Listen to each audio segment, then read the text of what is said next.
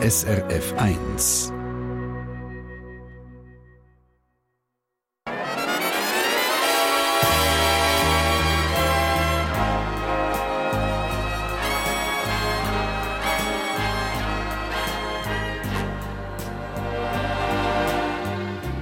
Persönlich.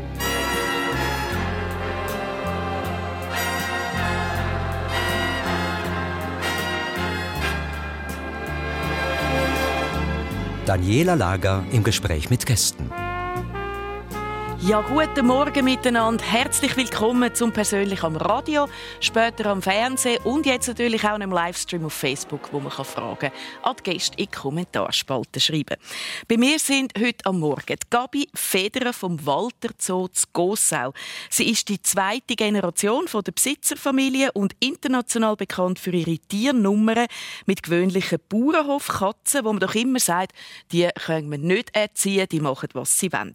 Gabi Federer ist 57, Mutter von drei erwachsenen Kindern aus zwei Ehen und seit kurzem auch noch Großmutter. Herzlich willkommen. Gabi Federer, der Zoo ist von ihrem Vater im 61 gegründet worden. Das sind dort eine Handvoll Tiere effektiv. Ähm, jetzt ist er richtig groß geworden auf einer Fläche von über sieben Fußballfeldern, oder? Ja, ist ein bisschen grösser wie damals. Wir haben äh, über 1000 Tiere in 500 verschiedenen Arten. Und auch Exoten, also Tiger, alles? Genau, ja. Wir haben verschiedene Raubtiere und verschiedene Primaten, Huftiere, ja, Vögel, in ganz vielen verschiedenen Arten. Und dann begrüße ich bei mir auch noch den Jürg Gebi, Stadtpräsident von Sempach. Lange Jahre war er Chef von verschiedenen Spitälern in der Schweiz, zuletzt vom Kantonsspital Basel-Land. Aus persönlichen Gründen hat er vor zwei Jahren das Gesundheitswesen verlassen und ist heute eben Stadtpräsident mit einem Teilzeitamt im wunderschönen Sempach, wie wir gehört haben. Der Jürg Gebi ist 61, verwitwet und ursprünglich Berner, was man auch noch gehört. Jürg Gebi, wann sind Sie das letzte Mal im Zoo gewesen? Das ist noch gar nicht so lange her. Das war letztes Jahr, im Herbst. Allerdings nicht in Gossau, allerdings im Zürich Zoo. Ich bin ein absoluter Fan von Zoo. Und ich gehe sicher jedes Jahr zwei, drei Mal in den Zoo. Und zu welchen Tieren zuerst? Was sind die Lieblingstiere? Meine Lieblingstiere sind Affen. Jetzt neuerdings ja Katzen. Jürgen, Sie haben eben, Sie haben gesagt, neuerdings auch Katzen. Sie haben sich zwei Mitbewohner zugelegt, zwei junge Büsi. Ähm, folgen die Ihnen irgendwie? Gibt es gewisse Regeln, die die einhalten inzwischen? Sie sollten es eigentlich, da ja. arbeite ich aber schwer dran. Sie sind ja erst zwei Wochen bei mir. Ähm, Im Moment folgen, glaube ich, eher Ihnen. Aha. Aber ich arbeite schwer daran, dass wir ein paar Regeln einführen können. Was, was wäre das so? Nicht aufs Bett? Oder? Äh? Ähm, was ich, das wollte ich nicht. Ich wollte nicht, dass sie bei mir aus dem Schlafzimmer ins Bett kommen. Mhm. Und das machen sie im Moment auch noch nicht. Sie will nur wecken, wenn sie es zum Morgen wollen. Mhm. Und dann kommen sie ums Bett herum und glöckeln, bis sie aufstehen. Vielleicht mögen sie auch bloß nicht auf, oder? Und das kommt noch, das wird man sehen. Gabi Federer, Sie sind mit gewöhnlichen Katzen mit einer Tiernummer auftreten an verschiedenen Orten, haben Preise geholt für das. Es hat einfach vorher wie niemand geglaubt, dass man so Bauernhofkatzen erziehen kann, oder? Ja, und ich glaube, genau da ist da, wo mich auch herausgefordert hat. Ich habe so mit vielen exotischen Tieren etwas gemacht und gleich irgendwie so die Hauskatze da gewesen, wo alle gefunden haben, nein, dort kannst du nichts lernen, dort kannst du nichts beibringen. Und mein Papi damals hat mich in dem auch sehr unterstützt und ich gefunden, ja, wieso nicht? Du hast so ein Feingefühl und so eine Energie, wie du mit den Tieren arbeiten tust, dann probier das. Und äh, ja, ich habe dann bei einem Bauernhof, wie du jetzt einfach zwei Kätzchen geholt, habe ich den fünf geholt, einen Wurf und habe angefangen und relativ schnell gemerkt, wie die reagieren und auf was das ansprechen. Die sind ja Slalom gelaufen und quasi durch Reifen gumpen und so. Könnte Jürgen Gebi, wenn ihr jetzt das wollt, ihnen auch beibringen? Ja, also wenn ich der Katze gelernt habe, ich denke in allen Tiernummern, die ich gemacht habe, ich habe immer da rausgeholt vom Tier, was eigentlich auch ganz normal machen tut. Ich habe es dann einfach so ein bisschen in, in eine Show verbunden, aber ich meine, Katze hier gumpen, eine Katze hier balancieren, eine Katze hier gerne schmusen und das ist auch, was glaube ich, auch übergekommen ist bei meiner Nummer, dass ich nicht irgendwie ein Salto von meinem Tier verlangt habe, also etwas, was total abnormal ist, sondern alles Sachen einfach auf Kommando. Mhm. Und das ist da, wo halt ein bisschen Herausforderung gebraucht hat. Gibt es einen Tipp für ihn, wie das auf Kommando funktioniert?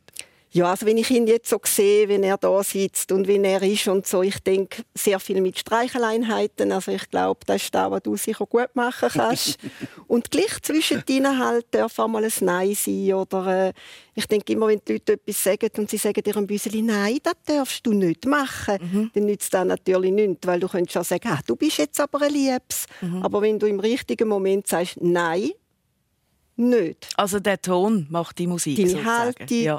dein, dein Ton, wo du gibst und ja, und halt gleich auch zwischen ihnen mal ein bisschen streng und ein bisschen konsequent sein bei gewissen Sachen. Wobei ich muss ehrlich sagen, ich habe meinen Katzen noch gesagt, ihr dürft nicht aufs Bett. Und, und mittlerweile, mittlerweile äh, liegen mein Mann und ich im Bett und er hat eine und ich habe eine und wir schauen miteinander Fernsehen. Also, ich, äh, ja. Mir hat jemand einen Tipp gegeben. Mhm. Mir hat jemand einen Tipp gegeben, was du machen kannst. Und den habe ich befolgt und der funktioniert. Okay. Ich weiß aber nicht, ob das gut ist. ähm, ich habe mir so Wassersprayer beschafft und habe sie erst zweimal eingesetzt, ganz kurz, wo sie ein Sofa brauchen ja. für ihre Krallen. Ja. Dann habe ich ganz leicht gespritzt und scheinbar können die Katzen nicht einschätzen, woher das Wasser kommt. Mhm. Und im Moment machen sie ja so einen Bogen ums Sofa. Also das Ziel ist erreicht. Sie haben sicher Wasser nicht gern, aber das, was du mit dem Wasser machen tust, könntest du auch mit deiner Stimme machen und mit deiner Gestik machen. Du sagst hören. Ja. Mit dem. Sagen nein, das will ich nicht und wegtun. Wichtig ist im richtigen Moment. Oder? Mhm. Das Wasser kommt auch im richtigen Moment. Das ist auch wichtig. Wenn sie es gemacht hat und irgendwann fängst du an zu spritzen, dann nützt es nichts. Ja. Gabi Federer, Sie sind ausgebildete Tierpflegerin und preisgekrönte Tiertrainerin. Mhm. Können Sie den zweiten Teil überhaupt noch ausleben? Ich meine, dürfen wir heute noch Nummern machen mit Tieren? Ist das noch vertretbar? Also für mich sind immer, wenn ich schöne Tiernummern sehe, wo ich sehe, dass äh, eine schöne Arbeit ist mit dem Tier, eine Beschäftigung ist mit dem Tier, dann finde ich das etwas Unschönes. Äh, ich glaube, es kommt schon ein darauf an, was man machen tut. Mhm. Aber äh, ja, es ist so heute, also mit exotischen Tieren oder das, was ich als Kind noch gemacht habe, das, was ich gelernt habe von meinem Papi, das macht man heute nicht mehr. Wir tun nicht mehr das Tier zur Schau stellen und äh, etwas machen, dass die Leute lachen ab dem Tier. Aber ich glaube, in allen Tiernummern, die ich gemacht habe, oder mit allen Tieren, die ich geschafft habe, habe ich immer gewusst, mein Tier macht das gern. Es war kein Zwang da. Also es war eine Zusammenarbeit miteinander. Und ich finde, auch dann kann man das rechtfertigen. Aber es ist so heute, längere mehr, äh, ja, kann man da nicht mehr. Ist das schwierig? Darum, ja. darum habe ich angefangen, Tango zu tanzen. Nein, es ist sicher, es ist sicher schwieriger. Aha. Ja. Jürg Ebi, Sie sind sieben Jahre Chef vom Kantonsspital Basel-Land und eigentlich kann man in so einer Position keinen Beliebtheitspreis gewinnen, oder? Man muss fusionieren, sparen, optimieren, haben Sie alles auch müssen. Und doch hat die Basel-Landschaftliche Zeitung einen Beitrag über Sie titelt «Ebi ist fast schon erschreckend beliebt». Haben Sie den Mitarbeitern Psychopharmaka ins Trinkwasser da oder warum sind bei Ihnen alle so happy gewesen? es sind nicht immer alle ähm, happy mit mir, glaube ich. Aber wichtig ist, und so habe ich es immer gelebt in meiner beruflichen Karriere, man muss Menschen gerne haben. Und man muss den Menschen versuchen zu erzählen, warum man etwas macht wenn man das machen will, dann muss man Nähe haben.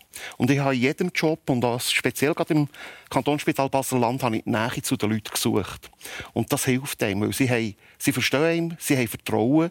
Sie sind vielleicht nicht immer einverstanden mit dem, was man macht, aber sie denken, wenn er das so sagt, und man die Verlässlichkeit auch hat, dass man das, was man sagt, das macht man dann auch, dann wird man einschätzbar, auch im Negativen. Überliefert ist, dass Sie mal eine Woche Ferien genommen haben und schon als Chef sind Betten putzen, in die Küche helfen, mhm. Kabel verlegen und so weiter in diesem Spital. Stimmt das? Ich habe einen Wett verloren, das stimmt. Gegen das Personal. Wir haben mal einem Personalfest ähm, habe ich einen Wett gemacht gegen das Personal. Wir waren über 1000 Leute an diesem Personalfest, etwa 1700 Leute. Und wir hatten so verschiedene Aktivitäten. Gehabt. Unter anderem konnte man einen Line-Dance-Kurs be äh, belegen. Mhm.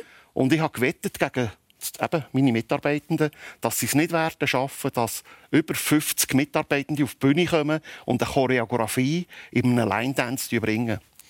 Und es war ja klar, es war ein bisschen Absicht dahinter, dass ich Sie verliere. verlieren. ähm, und da sind der ganze Saal hat tanzt, der ganze ja. Saal. Also Hunderte von Leuten haben nach der gleichen Choreografie haben die, haben die ähm, tanzt. Und dann habe ich mich entschieden, eigentlich wollte ich nur einen Tag zur Verfügung stellen wo dann eine Abteilung, wo, wo wir verloset haben, ähm, hätte gewonnen, dass ich dort einen Tag verbrungen Und dann habe ich gesagt, nein, die Leute haben es verdient, dass ich mehr mache. Mhm. Und dann habe ich eine Woche Ferien genommen und bin jeden Tag in eine andere Abteilung arbeiten. Und das ist etwas vom Schönsten und vom Besten, was ich jemals gemacht habe. Gabi Federer, beim Walter Zoo ist ja eigentlich ein Familienunternehmen, oder? Auch, auch wenn es eine AG ist heute inzwischen, wo jetzt von ihren Töchtern in der dritten Generation geführt wird, von zwei Töchtern. Ähm, wo werden jetzt Entscheid gefällt über den Zoo? Am, am Esstisch bei Ihnen oder am, im Sitzungszimmer? Ja, früher war es am Esstisch. Da haben wir wirklich alle miteinander zu Mittag gegessen. Und dann hat man halt immer die Probleme, die an diesem Tag waren, äh, hat man da besprochen. Heute ist die Geschäftsleitung äh, schon viel grösser. Und da ist ganz wichtig, dass man da an dem Tisch besprechen tut, weil gerade mit 70 Angestellten, du musst Sachen koordinieren und wir sind ein sieben-Tages-Betrieb und dass jeder auch weiß, was man entscheiden tut und so. Heute führt man Protokoll und äh Das war eine rechte Umstellung, oder? Ja, für mich schon. Also ja. ich bin auch jemand, der eben, sagen wir, immer noch ein bisschen handgelismet ist. Also ich habe noch gerne so, wenn man miteinander Sachen besprechen tut, einander anschauen tut und so und nicht irgendwie den, einander schnell ein Mail schreibt, wenn man vielleicht beim Pult nebenzu sitzt. Und äh, ich bin eher die, wo ja, halt von früher noch. Also es ist so, heute ist eine andere Zeit und ich glaube, darum ist auch, auch schön jetzt der Zeitpunkt, um zu sagen, ich kann jetzt ein bisschen zurücktreten. Mhm kann die Sachen meinen Jungen übergeben und äh, ja, die sollen jetzt ihre Zukunft wieder miteinander planen und wenn es mich braucht, bin ich trotzdem da.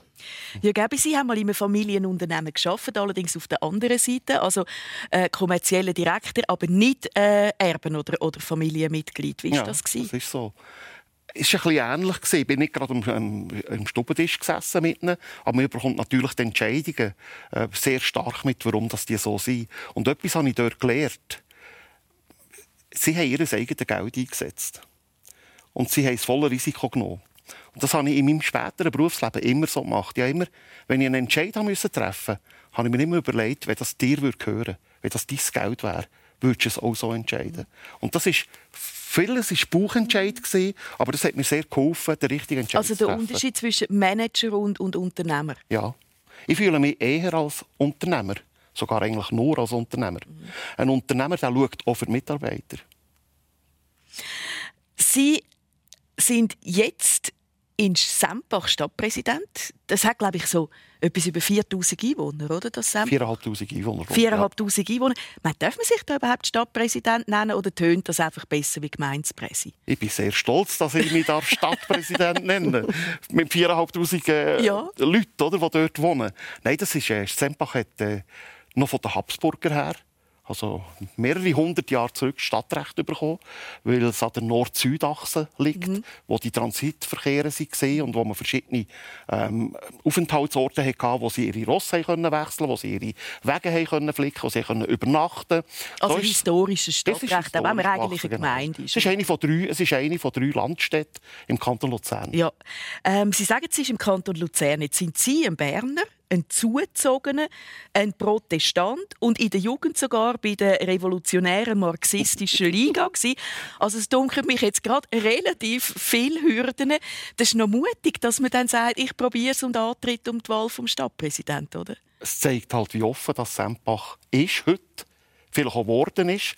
Also ich fühle mich sehr wohl. Und heute ist weder die Religion noch irgendeine politische Gesinnung ist ein Hindernis. Wir betreiben auch weniger Parteipolitik, betreiben, sondern wir betreiben Sachpolitik. Wir wollen das Städtchen wunderbar erhalten, wie es heute mhm. ist. Wir wollen es weiterentwickeln. Und da muss man nicht parteipolitische Parolen fassen und gegeneinander arbeiten, sondern die Leute müssen miteinander etwas entwickeln. Gut, aber jetzt sind Sie äh, Stappi und sind äh, jahrelang, manches Jahr, Direktor gewesen, oder?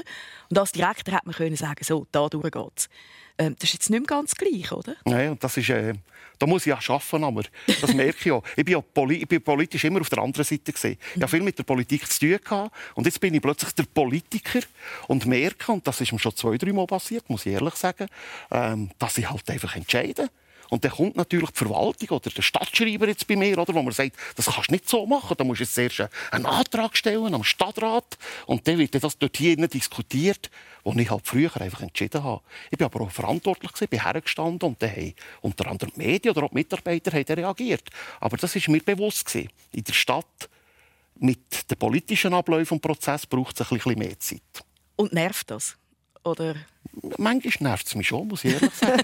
Wobei, dass wir halt in einer Demokratie leben, in einer wunderbaren Demokratie, mhm. ganze Schweiz oder auch in Sempach. Und ich das eigentlich gut finde, haben wir so eine direkte Demokratie, wo jeder Bürger die, eigentlich die Macht hat, zu bestimmen, was geht. Mhm. Aber als, als Direktor oder als Stadtpräsident, der sich gewandt ist, zu wirken und zu machen und zu tun, ist es manchmal, muss ich manchmal leer schlucken. Mhm. Gabi Federer, das Familienunternehmen Walter Zoo, das hat so einige Hürden genommen seit seinem Bestehen im 61. Sie haben den Zoo Mitte 80er Jahre von ihren Eltern übernommen, mit ihrem dortmaligen Mann zusammen. Und nachdem aber die Ehe geschieden worden ist, haben sie, haben sie das so weiter, das zweite so weitergeführt. Also zuerst einmal Hut ab, muss ich wirklich sagen, dass so etwas möglich ist, wie bei den meisten äh, Trennungen muss man dann doch federn lassen. Da wäre das eigentlich, glaube ich, nicht so einfach. Wie haben Sie und Ihrem Ex-Mann das geschafft, dass man können sagen, das so gehen wir nicht auf, auch wenn die Ehe nicht mehr ist? Also wegen Federalo, da hast du jetzt vielleicht nicht so Nein, mit dem Geschlecht noch gut und im Zoo hätte es jetzt auch nicht so wahnsinnig, wäre auch nicht so wahnsinnig auffällig gewesen. Nein, äh, mein Ex-Mann und ich haben halt immer gewusst, für was das wir was machen. Also wir sind einerseits haben wir zwei wunderbare Töchter miteinander. Wir haben eine wunderbare Zeit miteinander. Ich habe meinen Ex-Mann mit 17 kennengelernt. Ich habe mit 19 geheiratet. Ich habe noch die Unterschrift gebraucht von meinen Eltern, dass ich heiraten darf. Und mit 21 habe ich meine erste Tochter Janine bekommen. Und mit 22 haben wir den Zoo übernommen von den Eltern. Also ist alles ein bisschen früh? Es ist, ja, wenn ich jetzt heute meine jüngste Tochter anschaue, Noemi, die jetzt 21 ist, und ich könnte mir jetzt vorstellen, sie würde jetzt das erste Kind bekommen und würde den Zoo übernehmen, dann würde ich sagen, oh nein, das ist ja gar nicht möglich, oder? Aber dort mal ja, ist halt so gewesen, mein Vater hat einen Herzinfarkt gehabt. Er ist auch nicht zwei gewesen. Mein Ex-Mann ist auch ein Mann gewesen. Er ist sieben Jahre älter und jemand, der wollte wissen, wie ist die Zukunft. Der hat eine eigene Zoohandlung gehabt und auch wollte sagen, okay, ich muss die Zoohandlung aufgeben, aber wenn ich sie aufgebe, muss ich auch wissen, habe ich Zukunft in dem Zoo rein. Und so hat sich dann das alles ergeben und ja, ist dann mhm. halt so geworden. Und meine Eltern sind froh gewesen, ja, haben wir es auch weitergeführt, mhm. oder? Jetzt ist ja gerade wieder, steht wieder eine Veränderung an im Moment. Also Sie haben das Direktorium an zwei Töchter übergeben. Ähm, die eine Artistin, die auch für die Varieté-Aktivitäten im, im Zoo, die sie noch machen, im Walter mhm. Zoo Verantwortung hat. Die andere, glaube ich, Tierärztin, mhm. oder, die jetzt das übernehmen. Und ihre Ex-Mann zieht sich jetzt dann auch noch aus dem Direktorium zurück. Ja. Da geht wirklich eine Art eine Ära mit so einem Generationswechsel zu Ende, oder? Ja, aber wir haben das natürlich auch vorbereitet. Also ist jetzt nicht so, dass man heute sagt, da hast du den Schlüssel und du jetzt geht es mir nicht mehr an, da schauen. Äh, unsere Kinder sind im Zoo innen aufgewachsen, wie ich auch. Sie sind immer dabei gewesen, sie wissen, was heißt und sie haben sich vorbereitet auf das, was auf sie zukommt. Und wir sind auch noch da, also auch mein Ex-Mann, er wird pensioniert mhm. jetzt im Juni. Aber für ihn ist noch ganz klar, dass er äh, noch weiterhin mithelfen tut und dabei ist und ist einfach die Verantwortung, glaube ich, ist schön, dass man da jetzt langsam abgeben kann und nicht immer alles selber auf den eigenen Schultern tragen. Mhm. Und wir wissen da jetzt ein bisschen selber, mein Ex-Mann und ich, dass da auch äh, eine wahnsinnige Belastung ist, auch für die Beziehung. Und das ist auch das, was ich immer meinen Töchtern probiert zu sagen. Schauen gleich im Ganzen rein, dass ihr euer Privatleben auch habt. Der Zoo, der könnte einem, das ist etwas, wo 24 Stunden da ist. Wir haben nie einen Moment, wo wir sagen können, so, und jetzt machen wir die Türen zu und wir gehen und jetzt geht es uns nicht mehr an, weil die sind immer da. Ja, glaube ich, ist ein bisschen wie ein Spital, oder? Das ist auch 24-7 und eigentlich gibt es immer einen Grund, dass man noch könnte am Schreibtisch sitzen bleiben und weitermachen. Wie haben Sie das gehandhabt? Das ist schon so. Man muss sich aber auch abgrenzen können. Meine Frau und ich, wir hatten eine Abmachung. Wir sind beide im Beruf leidenschaftlich gesehen. Auch sie, sie hat auch eine verantwortungsvolle Position gehabt. Und wir haben es so gemacht, dass wir sagen, die Woche gehört dem Geschäft. Aber wir haben im Unterschied zum nicht so können sagen, vom Freitag am Abend um 5 Uhr bis am Montag Morgen um 7 Uhr haben wir ein Privatleben. Und das haben wir sehr gut können handeln es hat vielleicht ein paar wenige Ausnahmen gegeben, wo man am Samstag oder am Sonntag auch einen Auftrag hatte oder auch einen Auftritt hatte. Und den hat man gemacht. Aber so haben wir eigentlich gut miteinander können, ähm, leben ja. Gabi Federer, haben Sie dann mal etwas anderes wählen werden als Zoo-Direktorin? Wenn man Ihnen so zulässt, haben wir das Gefühl, Sie haben auch keine Wahl gehabt, oder? Irgendwo durch. Ja, ist ein bisschen beides. Also ich habe wirklich als Kind schon gesagt, ab 5 habe ich immer gesagt, meine Eltern und ich übernehmen den Zoo. Obwohl mhm. ich ja zwei Schwestern auch noch äh, habe. Aber irgendwie war es immer so. Gewesen. Ich hatte auch immer einen Stolz gehabt und ich bin immer für den Zoo eingestanden und habe immer gefunden, das ist das Schönste und das Beste, mhm. was man haben kann habe natürlich schon auch eben mit dem, ich auch wollte, äh, nach der Schule im Ausland meine Lehre machen und dann ist auch mein Papi krank geworden und dann ist auch so gewesen, jetzt gehst du natürlich nicht weg, jetzt musst du im Zoo bleiben und nachher hat dann das andere gegeben. So in der Rückschau bereuen Sie, haben Sie das Gefühl, Sie haben auch etwas verpasst irgendwie, dass das alles so früh so schnell gekommen ist?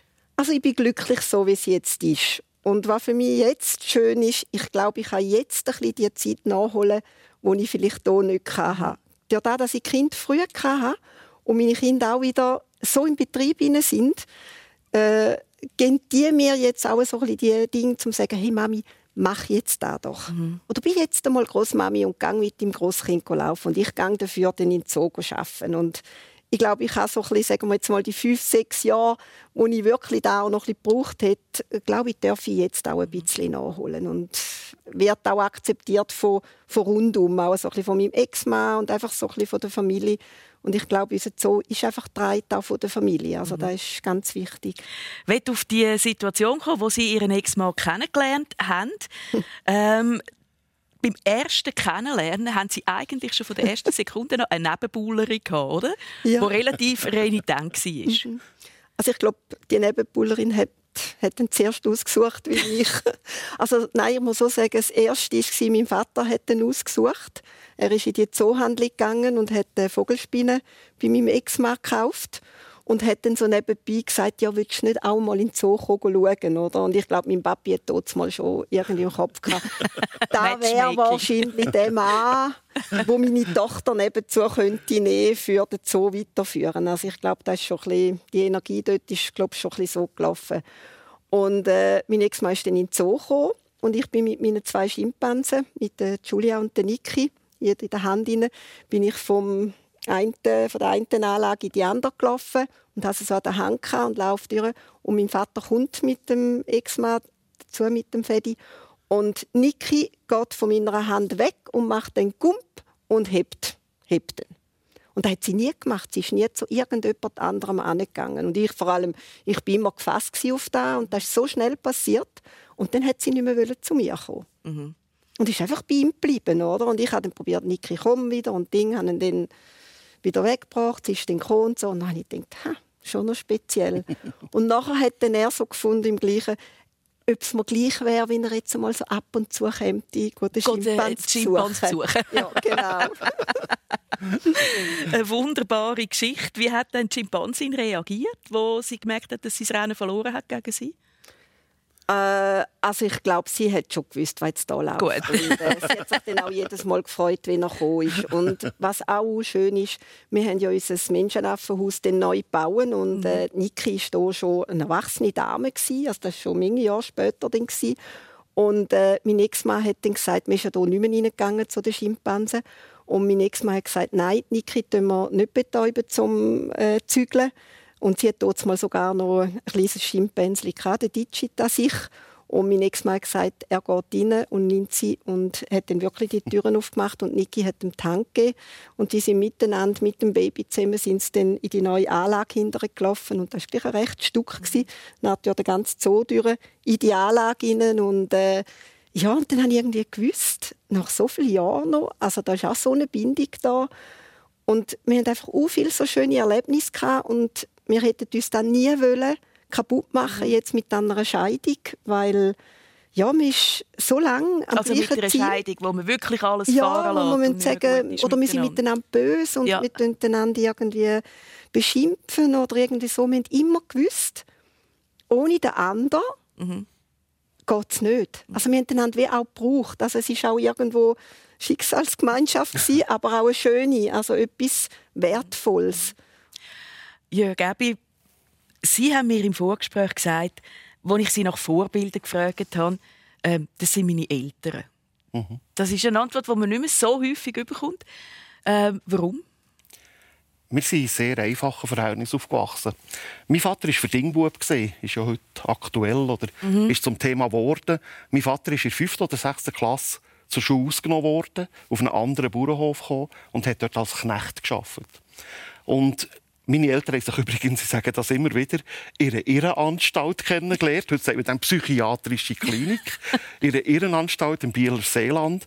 Mein Vater hat dort mit den Bewohnern von dieser Anstalt auf dem Bauernhof geschafft als Knecht, aber hat die ähm, Bewohner als Mitarbeitende bekommen. Und meine Mutter hat dort gekocht. Und so haben sie sich kennengelernt. Also sie haben mit nichts angefangen. Und warum sind es meine Vorbilder? Weil sie haben mir ermöglicht, dürfen studieren, dürfen mitentwickeln. Sie sind immer stolz gewesen, was wir gemacht haben. Und sie hätten alles gegeben, ähm, für das wir uns hätten können entwickeln.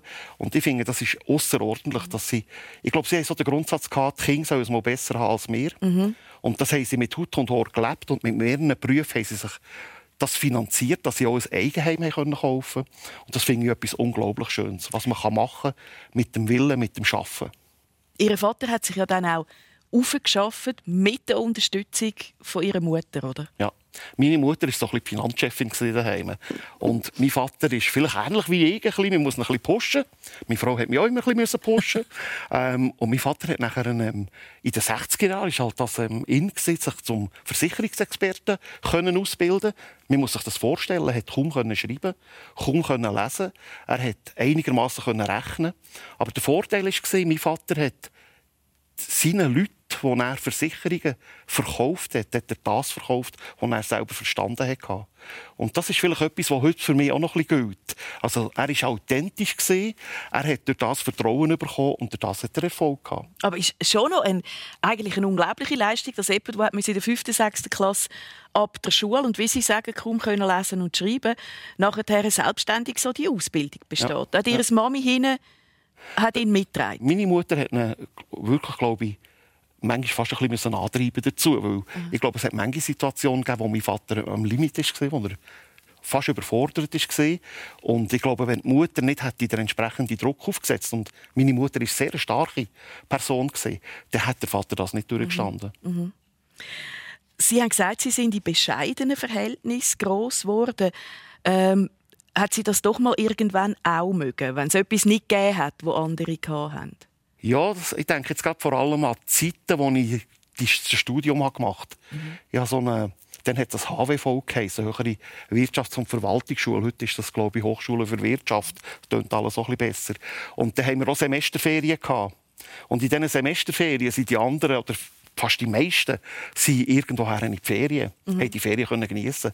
Ich bin in diesen Ferien immer arbeiten. Mhm. Ich habe mir selber das Studium auch verdienen. Die Eltern haben mich zwar unterstützt, ich habe das aber später alles zurückgezahlt. Das war mir auch wichtig, dass ich auch sagen konnte, ich habe mir das selber erarbeitet. Mhm. Wenn wir gerade so ein bisschen bei den Eltern sind, Gabi Federer, ihre Mami ist aus Liebe zu ihrem Papi klassisch durchgebrannt, oder? Mit dem Zirkus. Ja, also hat sehr viele ähnliche Sachen. Ich denke jetzt so ein bisschen, wenn ich das gehört habe von dir, Jörg, ist das sehr ähnlich gewesen. Äh, das Ganze, meine Mama ist ganz stark und mein Papi ist ein bisschen ein Lebemann und auch äh, eben, er ist im Zirkus gewesen. Er hatte auch eine Zirkusjugend Er hat auch nicht gut können lesen und nicht gut können schreiben, weil er ist mit dem Zirkus gereist. Er ist in die Schule gegangen, jedem Dorf in eine neue Schule. Jedes Mal hat er müssen erzählen von, von seinem Leben im Zirkus, anstatt dass er rechnen und lesen gelernt hat. Und äh, ja, ist dann in der Schweiz im Zirkus Nock ist er äh, umgereist und der Zirkus Nock ist neben dem Restaurant von meiner Mami, von, sie, von ihren Eltern, die das geführt haben, gestanden. Und sie sind immer dann vom Zirkus am Abend dort einkehren gegangen. Und dann hat äh, meine Mami dann halt ein bisschen geschickert mit meinem Papi und ist dann auch in den Zirkus gegangen. Und schlussendlich ist sie dann wirklich ein bisschen durchgebrannt. Sie hat eine Tochter auch sie war geschieden und hatte eine Tochter als erste Rita. Und äh, die ist dann bei den Großeltern geblieben. Und Großeltern natürlich am Anfang gar keine Freude gehabt, weil äh, ja, erstens mal Zirkus und, und Tochter nicht. Das war recht eine wilde Nummer für die damalige sehr Zeit, wild, oder? Ja, sehr wild. Aber meine Mami hat glaub, schon auch gerne Abenteuer gehabt. Also ich ja. glaube, sonst wäre auch das Ganze nicht gegangen mit dem Zoo alles äh, entstehen und das Ganze. Und, äh, ja, und irgendwann war es dann aber gleich so gewesen, dass meine äh, Schwester auf die Welt ist, Edith. Und dann haben sie gefunden, wir wollen sesshaft werden. Also wir wollen wieder irgendwo bleiben. Und vor allem auch mein Papi ist das sehr wichtig, dass die Kinder in die Schule können und auch eine gute Schulbildung haben. Und dann haben sie also einen Hof gekauft, oberhalb von Gossau, wo heute der Walter Zoo ist. Und sie haben auch gesagt, äh, mit dem Geld, das war offenbar knapp gewesen, in den Anfangsjahren auf jeden Fall, ja, ja. wo, sie auf die Welt gekommen sind. Ja. Also, als ich auf die Welt kam, war auch mal die erste Episode natürlich schön. Meine Mami hat dort mal gerade einen äh, Schimpans aufgezogen auch und ist hochschwanger mit mir und sie hat dann müssen ins Spital gehen und nachher äh, also für die Geburt mit Ihnen? Für die Geburt mit mir genau. Genau, und dann hat der kleine Schimpans daheim nicht mehr gegessen und dann hat mein Papi den Schimpans müssen ins Spital schmuggeln, dass meine Mami den hat können, können füttern und äh, so ist meine ganze Kindheit gewesen. Also wir haben auch immer ganz schmal müssen und und haben äh, eben auch sehr wenig gehabt. Also mir hat es auch keine Ferien gegeben mit meinen Eltern. Also wir sind auch immer daheim und haben halt immer Sie viel müssen helfen und, ja, im, im am Morgen, genau, am Morgen, bevor wir auf, also wenn man aufgestanden ist, bevor ich in die Schule gegangen bin, hat man angefangen Kek putzen und zuerst Ding und dann ist man in die Schule gegangen. Wie, wie ist denn Ihre Stellung in der Schule gewesen? Also ich stelle mir vor, wenn man äh, die einen Zoo hat, äh, ist man doch, äh, ist doch wahnsinnig cool für die anderen, oder? Es hat ein bisschen beides. Also Aha. auf die eine Seite ist man wahnsinnig cool und auf die andere Seite ist man auch sehr exotisch. Und dann hat es immer so ein bisschen beides. Ich bin natürlich auch nicht unbedingt wahnsinnig schick angelegt gewesen. Wahrscheinlich, wenn ich jetzt heute ein bisschen Bilder anschaue, wenn ich einmal manchmal in die Schule gegangen bin. Aber dadurch, dass ich immer stolz war, ich bin immer stolz auf den Zoo. Mhm. Und ich glaube, dadurch hatte ich es auch einfacher gehabt. Meine andere Schwester, meine ältere Schwester, Edith, sie hat sich immer ein bisschen geschämt und, und sie hat noch ein mehr die Anfangszeit noch ein mehr erlebt. Bei mir, bis ich dann natürlich in die Schule gegangen bin, schon sieben Jahre, also der Zoo ist schon ein bisschen, etabliert. Äh, genau, schon ein bisschen da und alles. Und ich, ich habe das immer wahnsinnig cool gefunden. Ich meine, ich habe Tiger daheim und ich hatte Schimpansen daheim und neben mir unter dem Tisch ist der Bär der mit meinem Fuß gespielt hat und nebenzu ist ja der Schimpanse gesessen, der mit mir gegessen hat. Sind nie etwas passiert, nie gebissen worden oder gekrebelt? Mal, mal, mal. Habe ich zwischen ihnen schon einmal einen Krebel und mal einen Biss. Also ich habe noch alle Finger und so, von dort her ist gut, aber äh, ja, es war früher so, gewesen, Sie müssen sich das vorstellen, es war ganz anders. Gewesen. Mein Papi ist äh, hat einmal irgendwo wieder gehört, dass ein Privaten ein, ein exotisches Tier hatte, eine Hyäne hatte und mit dieser Hyäne nicht mehr zu Gang gekommen ist. Dann hat man am Tierliwalter angerufen und der Tierliwalter ist dort hingefahren. Meine Mami hat gefunden, nein, also bringst nicht nochmal ein Tier heim, es langt. und äh, ja, sie hat dann schon gewusst, mein Papi losgezogen ist, dann ist er gekommen und hat wieder äh, ein Tier gehabt, für, um in die Schultierschau zu gehen. Und wo man auch musste füttern und durchbringen Genau, genau. Aber teuer, dort ist dann meine Mami auch wieder im Zug gekommen. Also meine Mami hat immer zuerst Nein, Nein, Nein gesagt. Sie war eben eine, die sehr stark war. Also sie hat den Karren wirklich geschmeißt in dem Sinn, sie hat Buchhaltung gemacht. Mhm. Halt nur ja im Schublädchen und im äh, aber sie hat doch Buchhaltung vom Zoo gemacht. Und äh, mein Papi war der, der halt wirklich äh, ja, er ist losgezogen und hat mhm. Das überhaupt ermöglicht, dass das passiert ist. Und gleich am Abend hat die Mama den Tieren im Bett Also es, ist dann, es hat sich dann wieder ausgeglichen, das Ganze. Ja, Gabi, schauen wir mal noch auf Ihre Schulzeit. Das war keine reine Erfolgsgeschichte, wenn man das so sagen will. Ja, das kann man gut sagen. Ja. Wie haben Sie es erlebt so in der Rückschau? Ich bin in den ersten fünf, sechs Jahren habe ich eigentlich nicht gewusst, warum ich in die Schule gehe. Ähm, es hat mir so mässig Spass gemacht, darum hat man sich auch viele andere Sachen geleistet. Ähm, ich habe nachher aber die Prüfung gemacht für die Sekundarschule. Mhm. Und dort bin ich überhaupt nicht zurechtgekommen mit diesen vielen Lehrern. Es hat jedes Fach einen anderen Lehrer gegeben.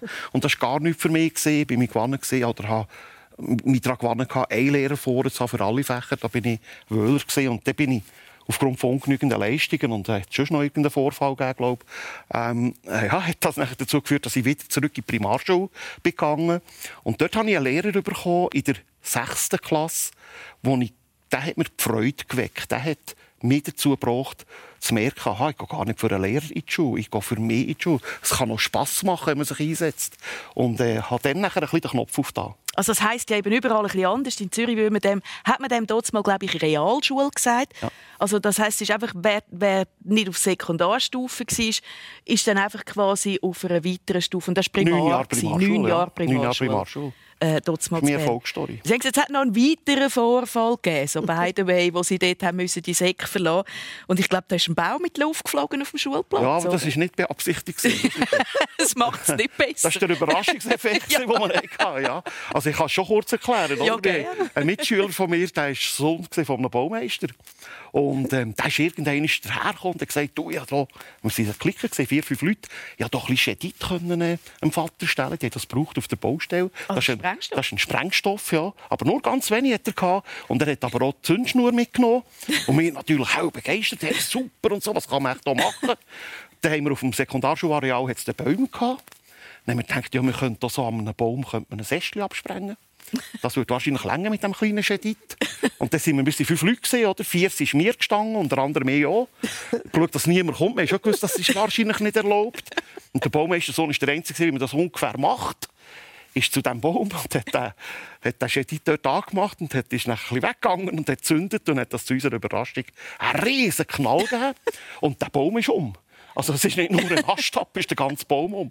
Und das ist ja, das ist äh, eine bisschen schwierige Situation nachher gewesen. Meine Mutter, eine recht schaffene Person, der Vater auch, oder ganz anständige Familie, haben hier einen Sohn gehabt, der so in Ich einer meine, das ein Sprengstoff, Ja, es ist eine das ist eine. Jugendstaatsanwaltschaft, oder? Hat das dann gegeben. Und äh, das hat dann schon eine riesen Aufregung gegeben daheim. Mhm. Und dann hat man so handfest mitgeteilt, dass man nicht einverstanden war mit dem, was der Sohn macht. Ja, das ist, äh, Das hat ist- unter anderem neben dem, dass ich mir nicht so wohl war in dieser Sekundarschule, dazu- äh, dazu geführt, dass ich wieder in die Primarschule begangen Ja. Und dort den Knopf auf da habe. Aber so ein dann- bisschen, vielleicht ist es ein bisschen der Revoluzer schon dann ein bisschen gesehen. Ja, dann sie wollen das KV machen, oder? Nach diesen Ja. neun Jahren ähm, auf einer Bank. Keine Chance. Neun Jahre Primarschule, auf eine Bank zu gehen, keine Chance. Da hat man eine Sekundarschule haben. Also sie haben Abs Absage, Absage, Absage. Ja, absolut. Und nachher habe ich schon angefangen und mir macht sich dann ein bisschen Sorgen.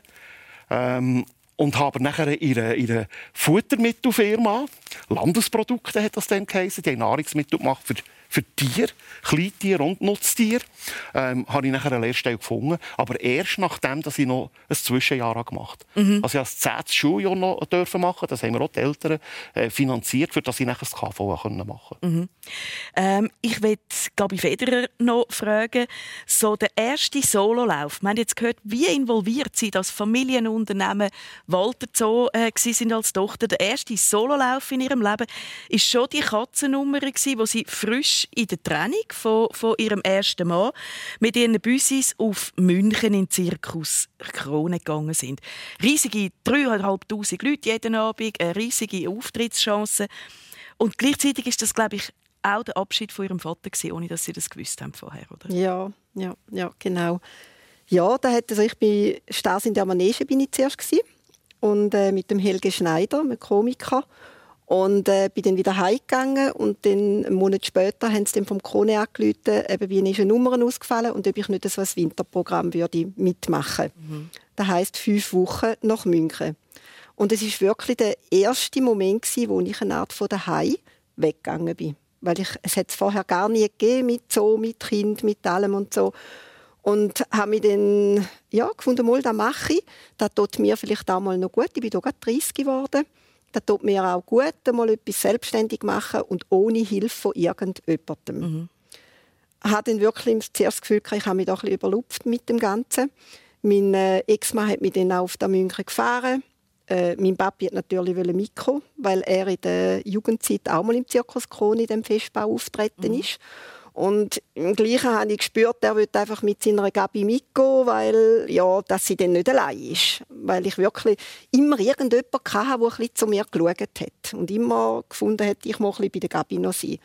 Und ich habe meinem Papi gesagt, nein, schau, das will ich jetzt allein machen. Ich muss das allein machen. Ich muss irgendwann mal ein selbstständig werden. Und mein Ex-Mann hat mich dann eben auf das München gefahren, hat meinen Anhänger angestellt und ist dann wieder zurück in die Schweiz gegangen. Und ich hatte auch so wollen. Und hatte an dem Abend meinen ersten Auftritt gehabt, mit meinen fünf Katzen, dreieinhalbtausend Leute im Zelt drin. Und ich bin dann den Auftritt machen und also, ja, ich bin aus dem man Es ist, es ist ein super Erfolg gewesen, muss man super sagen, gewesen. Meine Katzen haben es super geschafft und alles. Und das ist eben auch etwas Schönes gewesen. Darum habe ich gesagt, ich bin heute Morgen mehr nervös gewesen. Ich habe noch gefunden, ich müsste die Katze mitnehmen, dann geht es mir vielleicht ein bisschen besser. Aber äh, nein, ist super gegangen. Wirklich, der Auftritt ist dann auch super gegangen. Mein erster Auftritt auch dort. Und, und, Und äh, Ihr Vater hat dann kommen und hat sich das einmal anschauen. Ja, mein Papi hat von Anfang an immer gefunden, du äh, Ding. Und ich habe immer gesagt, nein, du kommst nicht. Ich will das allein. Ich tue dir anrufen, wenn es so weit ist. Und dann darfst du zu mir kommen. Ich habe dann drei Wochen dort auch äh, die Auftritt wirklich gemeistert. Ich bin auch immer mehr stolzer geworden. Ich habe viele Sachen allein gemacht, die ich vorher mir nicht getraut hätte, wenn ich nicht mhm. mein Zoo-Umfeld habe. Und äh, habe dann am, nach drei Wochen habe ich mit meinem Papi dann telefoniert. Das war am Sonntag und habe gefunden, schau, du darfst kommen. Nächste Woche darfst du kommen und du darfst meine Show schauen und ein bisschen zu mir kommen, weil ich bin jetzt, mhm. ich stand jetzt da. Wir haben abgemacht auf den Donnerstag, dass er kommt und ich habe mich wahnsinnig gefreut, weil ich gewusst, was ihm da bedeutet und alles und er auch. Und dann am Dienstag habe ich dann das Telefon bekommen, äh, am Morgen, dass mein Papi gestorben ist. Er hat schon Herzprobleme gehabt über, ja, über hat, also die Jahre, mal jetzt, er hatte schon zwei Herzinfarkte ja, und ja. so, aber es ist gleich total unerwartet gewesen, das Ganze. Also hat niemand von uns erwartet, dass er jetzt sterben mhm. tut und ich bin wahnsinnig Papi-Kind also mhm. Ich habe von ihm so viel gelernt und ja, und da hat mich schon wahnsinnig zusammengehauen. Aber es hat eine ganz gute Sache gehabt, auch das München. Sie haben dort nämlich ihren zweiten Mann kennengelernt. 27 Jahre, glaube ich, sind sie jetzt ja, mit ihm genau. zusammen. Mhm. Und er ist jetzt auch Teil von dieser ganz grossen Patchwork-Familie mhm. und äh, Vater von ihrer dritten Tochter. Also so ist manchmal ähm, ja, das Gute, das Traurige und, und das Freudige halt schon sehr, sehr nah zusammen. Jörg Ebi, ähm, Sie und Ihre Frau haben sich über Musik kennengelernt, nicht über Zirkus. Und dort haben Tornados Begleitmelodie gespielt dazu, oder? Eine heutige Schlagerband, die es immer noch ja. gibt, genau. Ja. Das war am 29. August 1981. Das ist ein ganz wichtiger Tag für uns, weil ähm, diesen Tag haben wir immer zelebriert, jedes Jahr. Und dort sind wir immer klickenmässig her. Die haben so die absolut aktuellsten Hits gespielt. Und da hat man natürlich dazu getanzt. Und als Mann ist man halt dazu verdammt gewesen, die Frauen zu holen. Mhm. Außer es hat mal Damen durchgegeben. und dann habe ich meine Frau kennengelernt in der Mehrzweckhalle in Rohrbach. An so einem Tanz oben, am Samstag am Oben ist das dann. Und, ähm, eigentlich auch durch einen Zufall. Ich war mit meiner Clique dort. Und der Brüder von der Ursula, der war mit seinen Geschwistern dort. Und wir haben, als ich Militär gemacht habe, sind wir immer mehrere Leute, die nach Luzern sind gefahren Und dann hat mich mal ein Kollege gefragt, der gesagt, du, ähm, da, da, ist noch einer, der auch immer auf Luzern geht, könnten wir den mitnehmen? Mhm. Dann habe ich gesagt, selbstverständlich, dass er auch mitfahren. Und dann ist er immer mit mir gekommen. Und das ist der Brüder von ihr? Das ist der Brüder von meiner Frau. Aha. Und der hat an diesem Abend, am 29. August 1981, hat er gedacht, er will sich mal revanchieren und hat mir eine Flasche Wein gespendiert. Ich war ganz an einer anderen Ecke und habe gedacht, ja, ich nehme die Flasche Wein zu ihnen, ähm, die Flasche Wein trinken. Und dann bin ich die Flasche unter den Arm genommen, bin an anderes Ende vom Saal gegangen und dann hocken dort ein ganzer Haufen Männer und eine, hübsche Frau dort. Und ich bin hergesessen und ich habe immer gedacht, warum geht ihr nicht mit ihr tanzen? Ist noch verrückt. und ähm, habe plötzlich realisiert, das ist gar nicht die Freundin von einem, mhm. sondern das ist die Schwester von denen, die da sitzen. Und ich bin nicht gerade der Unfrechste gesehen, oder? Und habe gedacht, ja, mal, komm, die Chance packen wir. Habe sie gefragt, gehen wir tanzen miteinander? Und dann hat sie gesagt, ja, zu meinem Glück. Und das hat dazu geführt, dass sie dort, sie war 18 war, in 22, sie dort kennengelernt hat. Sie und wir sind zusammen seitdem. Gewesen. Sie wären jetzt 40 Jahre zusammen? Am 29. August ja. wären wir 40 Jahre zusammen, ja. Und dann vor zwei Jahren, wo Sie das Spitaldirektoramt aufgegeben haben in Basel, haben Sie gesagt, Sie machen das aus persönlichen Gründen. Und es war noch erstaunlich, dass äh, die Journalisten alle in ihrem Umfeld nicht nachgefragt haben. Man hat nichts anderes lesen und hat das so stehen lassen. Es gibt offenbar persönliche Gründe. Und die persönlichen Gründe waren, dass ihre Frau Diagnose bekommen hat, dass sie sehr schwer Krebs hatte, oder? Genau, genau. Und das war für mich klar, wir sind so ein gutes Pärchen. Wir haben so, das klingt jetzt fast ein bisschen kitschig oder romantisch, aber wir haben uns so blind verstanden. Wir haben so ein eingespieltes Team miteinander gehabt. Wir haben einander ermöglicht, dass das jeweilige andere sich auch beruflich weiterentwickeln können. Für mich ist es klar, als wir gewusst haben, sie hat eine, eine tödliche Krankheit. Wir haben noch eine absehbare Zeit. Der Lungenkrebs, bösartig, der hat eine Lebensdauer von durchschnittlich fünf Monaten bis fünf Jahren, die die Leute haben. Und, da haben wir, und das war für mich klar, gewesen, die Zeit, die wir noch haben, die wollen wir möglichst miteinander verbringen. Und ich habe relativ rasch nach dieser Diagnose habe ich, ähm, Verwaltungsrat gesagt, dass ich möchte kürzer treten stufenweise, und habe das auch gemacht. Und habe ähm, auch relativ rasch auch schon gesagt, ich will den Job ganz aufgeben. Mhm. Weil wir haben gemerkt, oder, mit der Frau, es wird nicht einfacher. Und das war mir einfach wichtig, mit ihr zusammen das können, noch zu verbringen, was wir noch haben. Sie haben mir gesagt, es sei auch, es sei auch intensiv schön gewesen. Ja. Das, ein, das letzte halbe Jahr. Das war ein wunderbarer Entscheid, dass wir das mhm. gemacht haben. Wir noch sehr intensiv miteinander verbringen Und das letzte halbe Jahr, sie ist ja am 22. Januar das Jahr gestorben, das letzte halbe, drei, vier Jahr, das ist schwierig gewesen, weil sie hat enorm Schmerzen hatte. Sie ist fast nicht mehr so aushalten gesehen nebendran. Sie ist auch für die Partner äh, schwierig. Ich bin aber sehr stolz auf sie und ich finde es enorm, wie sie das gehandelt hat, wie sie stark ist geblieben, wie sie gegen aussen nichts hat dergleichen da. Und ich finde, ich hätte das nicht können wahrscheinlich. Ich bin sehr stolz auf meine Frau, wie sie das gehandelt hat. Und ich finde es sehr schön, dass wir die Zeit intensiv noch miteinander können leben, die wir noch zur Verfügung hatten. Und jetzt fängt für sie ein neues Leben an. Genau. Ohne, ohne ihre Frau an der Seite. Ja, das, mir ist natürlich... Äh, ich habe das mal auch gesagt, oder? Es ist meine beste Freundin, es ist, meine, meine, es ist nicht nur eine Ehefrau, gewesen, es ist meine grösste Kritikerin. Ähm, mir ist eine rechte eine Stütze ist mir da weggefallen. Und das hat mir im Moment schon so ein kleines Loch hineingebracht. Und, aber sie hat mir einen Zettel hergelegt. Sie hat ja gewusst, es geht nicht mehr so lange. Und als sie ins Spital müssen, hat sie mir einen Zettel aufs Pult gelegt, wo sie geschrieben hat, äh, «Don't look back, you are not going that way». Das habe ich mir verinnerlicht, schauen. Du kannst es nicht verändern, was passiert ist.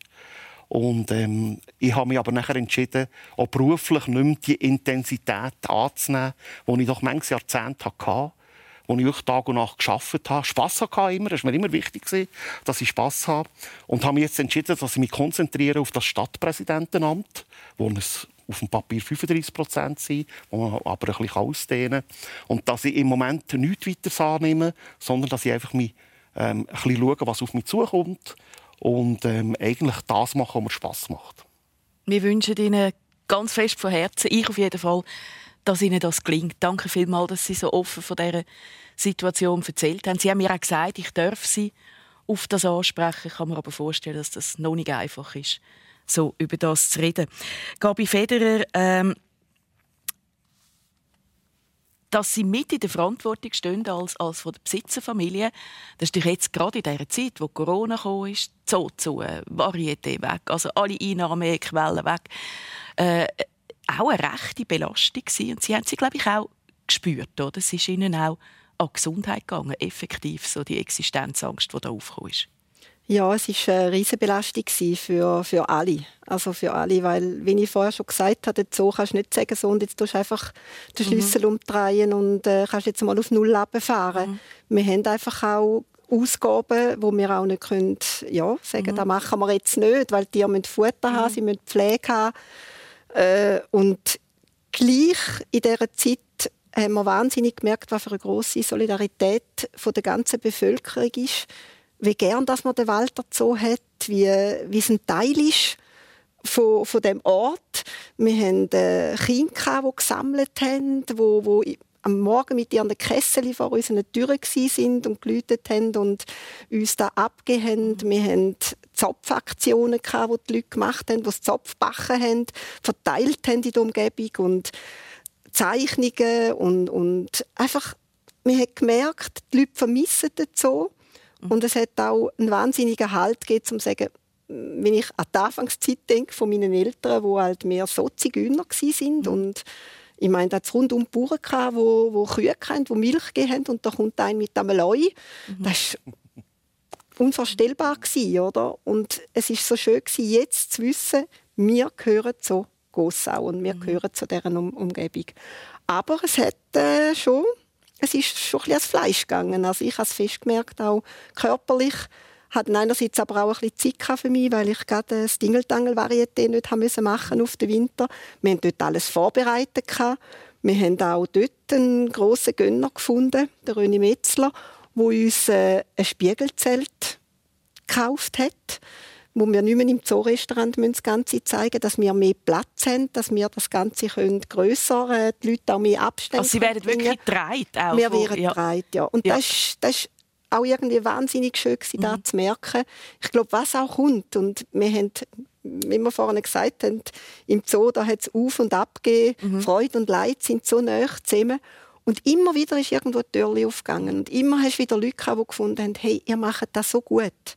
Die ganze Familie, alle, ihr steht so hinter dem Zoo. Mhm. Äh, da müssen wir mithelfen.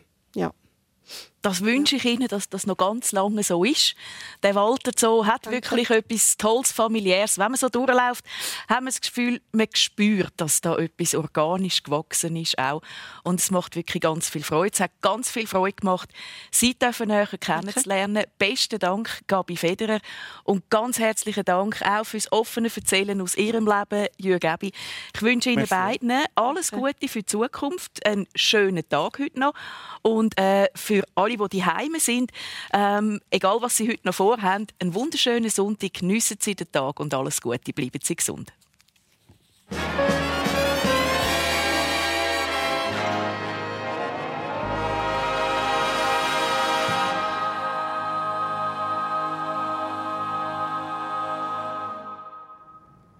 Das war die Sendung persönlich mit der Daniela Lager und zu Gast bei der Daniela Lager Gabi Federer-Greulach. Sie ist Tierlehrerin und in der Geschäftsleitung vom Walter Zoo und Jürg Gabi, ehemaliger CEO vom Kantonsspital Basuland. Technik gemacht haben der Kurt Thomas und der Patrick Arnold. Die Sendung selber, die wird, ist aufgezeichnet worden, beziehungsweise ihr habt auf Facebook live können sehen und die sieht man heute am Nachmittag im Fernsehen, um 5 ab 4 oder am Montagabend um 5 vor 11 auf SRF 1. Nächste Sonntag zu Gast beim Christian Zeugin ist dann Cipe Süleimani. Sie ist Buchautorin und Kommunikatorin. Und der René Schudel, er ist Fernsehkoch und Gastronom. Die Sendung könnt ihr ebenfalls nächste Sonntag live auf Facebook schauen, bei SRF 1 oder selbstverständlich hier live hören auf SRF 1. Eine Sendung von SRF 1. Mehr Informationen und Podcasts auf srf1.ch.